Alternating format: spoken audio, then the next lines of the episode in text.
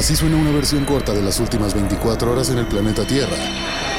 La conversación del mundo, aquí, en el Brief, con arroba el Che Arturo.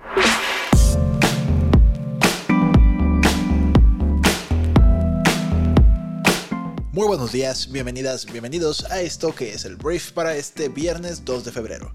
En este podcast vas a informarte con un resumen de las noticias que debes conocer el día de hoy para ser una persona bien informada y yo soy Arturo Salazar, tu anfitrión y uno de los fundadores de Briefy.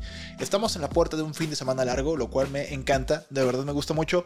Gracias por estar aquí y vamos a comenzar con esto que es el brief. Arranquemos hablando de México y tenemos que hablar de cómo Morena el partido hegemónico del país en estos momentos, prepara un juicio político en contra del ministro Alberto Pérez Dayán, esto por tirar la reforma eléctrica del presidente Andrés Manuel López Obrador, a menos de 24 horas de que la Suprema Corte de Justicia de México declarara inconstitucional la reforma a la ley de la industria eléctrica, la LIE, por cierto, iniciativa del presidente de México diseñada para excluir a los inversionistas privados en el sector, a 24 horas después de eso, los diputados de su partido pues han informado este jueves que preparan un juicio político en contra del ministro Alberto Pérez, quien a palabras de la vicecoordinadora de los diputados morenista, Aleida Alavés, no asumió los procedimientos internos para la deliberación que hizo la tarde del miércoles. Dijeron, no es un tema personal, no estamos hablando de personas, es un tema que va más allá. Fue lo que dijo en conferencia de prensa el coordinador de los diputados de Morena, Ignacio Mier, acompañado de los representantes de su bancada. El presidente de México ya dijo que va a agregar al paquete de reformas que presenta el 5 de febrero precisamente una que tenga que ver con el tema eléctrico, ya que pues le echaron para atrás esta. Y también es una realidad que Morena y sus aliados no tienen los votos suficientes para hacer un juicio político en contra de nadie. Ahora hablemos de un tema grave en el sur del país porque mira, la Embajada estadounidense en México ha emitido esta semana una alerta por Ciudad Hidalgo en la frontera con Guatemala, todo esto en Chiapas.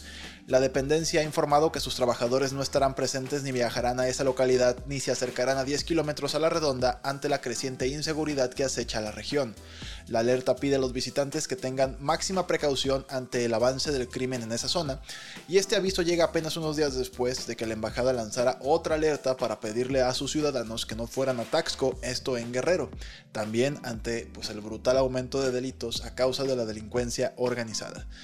La situación en Chiapas se ha ido deteriorando rápidamente en las últimas semanas. El conflicto se ha acrecentado a partir de una lucha por la plaza entre el cártel de Sinaloa y el cártel Jalisco Nueva Generación, que son los dos grupos criminales más poderosos de nuestro país. Las poblaciones más afectadas son los migrantes, los campesinos y los grupos indígenas.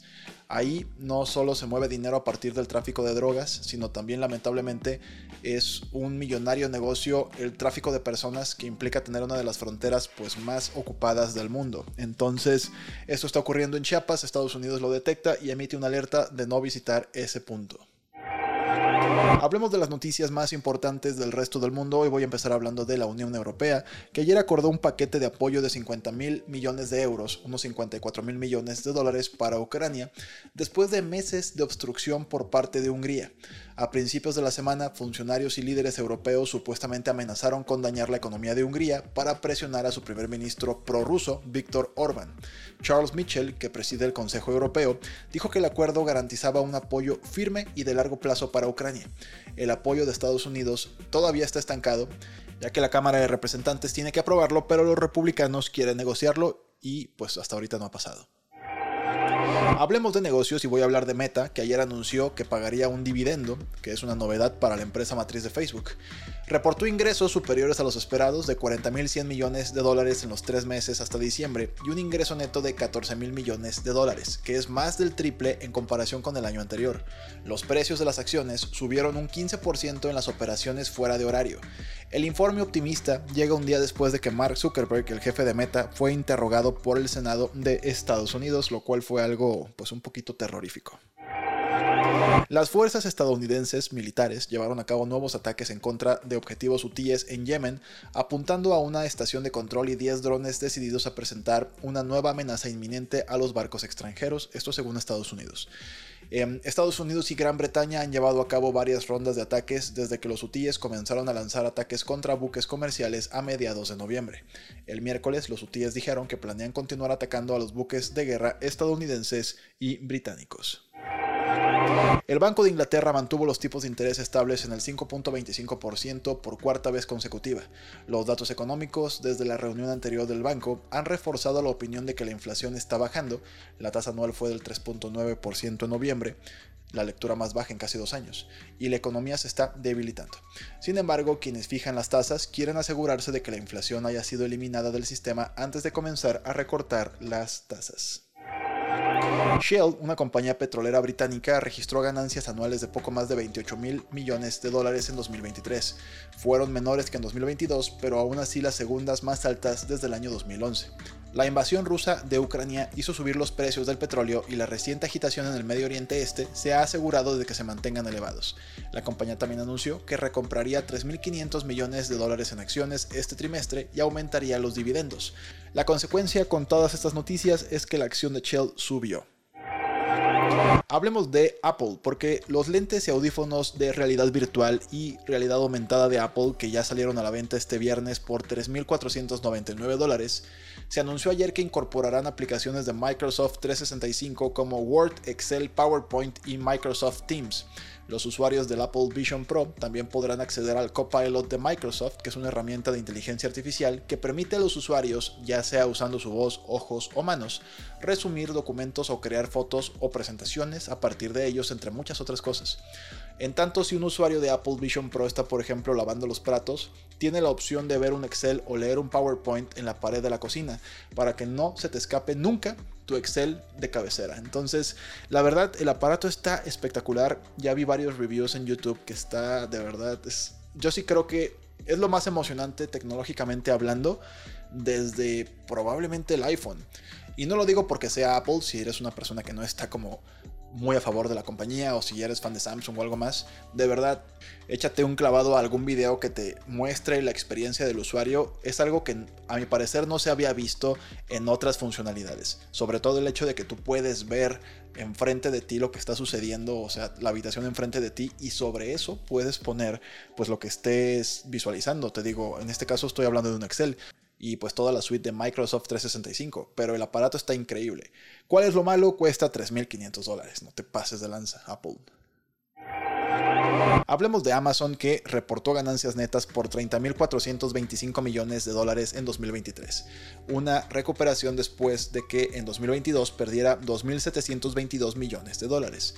Por otro lado, la firma liderada por Andy Jassy, o sea Amazon, tuvo ventas netas acumuladas por 574.785 millones de dólares. Esto es un 12% superior a las del año 2022. ¿Qué cambió? Cambió los servicios de la nube. Amazon Web Services sigue creciendo y el director de Amazon destacó la temporada de ventas navideñas de récord, que fue el remate de un ejercicio robusto y que los resultados reflejan la buena marcha de Amazon Web Services y las nuevas capacidades de la inteligencia artificial generativa. Después de un 2022 marcado también por la incertidumbre económica, dadas las subidas de los tipos de interés, la guerra en Ucrania y los problemas en la cadena de suministro, al parecer la empresa se ha enfocado en sanear su negocio logístico y pues sobre todo en la innovación de la inteligencia artificial. Alrededor de 1.300 agricultores europeos, en su mayoría de Italia y España, bloquearon el centro de Bruselas con camiones y tractores para protestar contra las leyes verdes de la Unión Europea, así como contra los altos costos de la energía y los fertilizantes. La protesta con orcas coincide con una cumbre de dos días de líderes de la Unión Europea en la sede del bloque.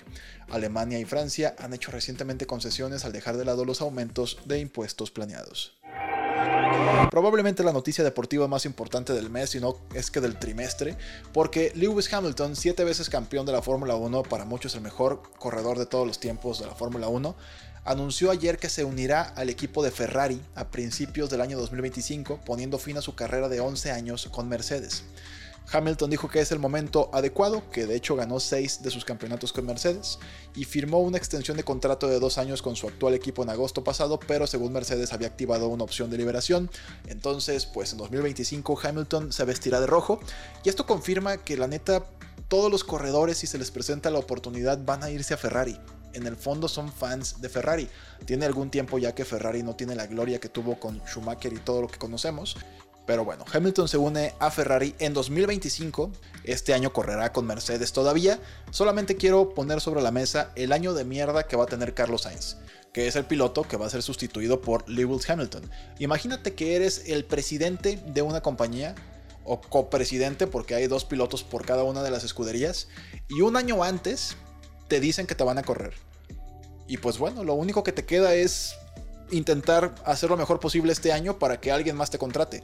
Yo estoy seguro que Carlos Sainz tendrá un equipo después de este año, pero la neta está ojete la forma en la que se manejó, a mi parecer. No sé si se filtró o qué sucedió, pero bueno, Lewis, hermano, ya eres italiano. Muchísimas gracias por estar aquí. Esta fue la conversación del mundo para este viernes, que espero que te genere mucho valor, grandes pláticas. Te invito a apoyar este podcast suscribiéndote a Briefy, nuestra plataforma educativa para líderes de negocios, que con esto te digo, apoyarás nuestra causa, aquí la de informar a todas las personas que nos escuchan todos los días, pero además tendrás acceso a la mejor plataforma de microaprendizaje para mejorar tus skills de negocios que existen en el mercado. No me creas a mí, pruébala durante 14 días y comprueba lo que te estoy diciendo. Espero que te genere mucho valor. Una vez más, gracias y nos escuchamos hasta el próximo martes porque el lunes es día de asueto. La neta sí nos vamos a tomar el día para descansar tantito y espero que tú también descanses. Entonces, pásala bien en este puente y nos escuchamos el próximo martes en la siguiente edición de esto que es el brief. Yo soy Arturo. Adiós.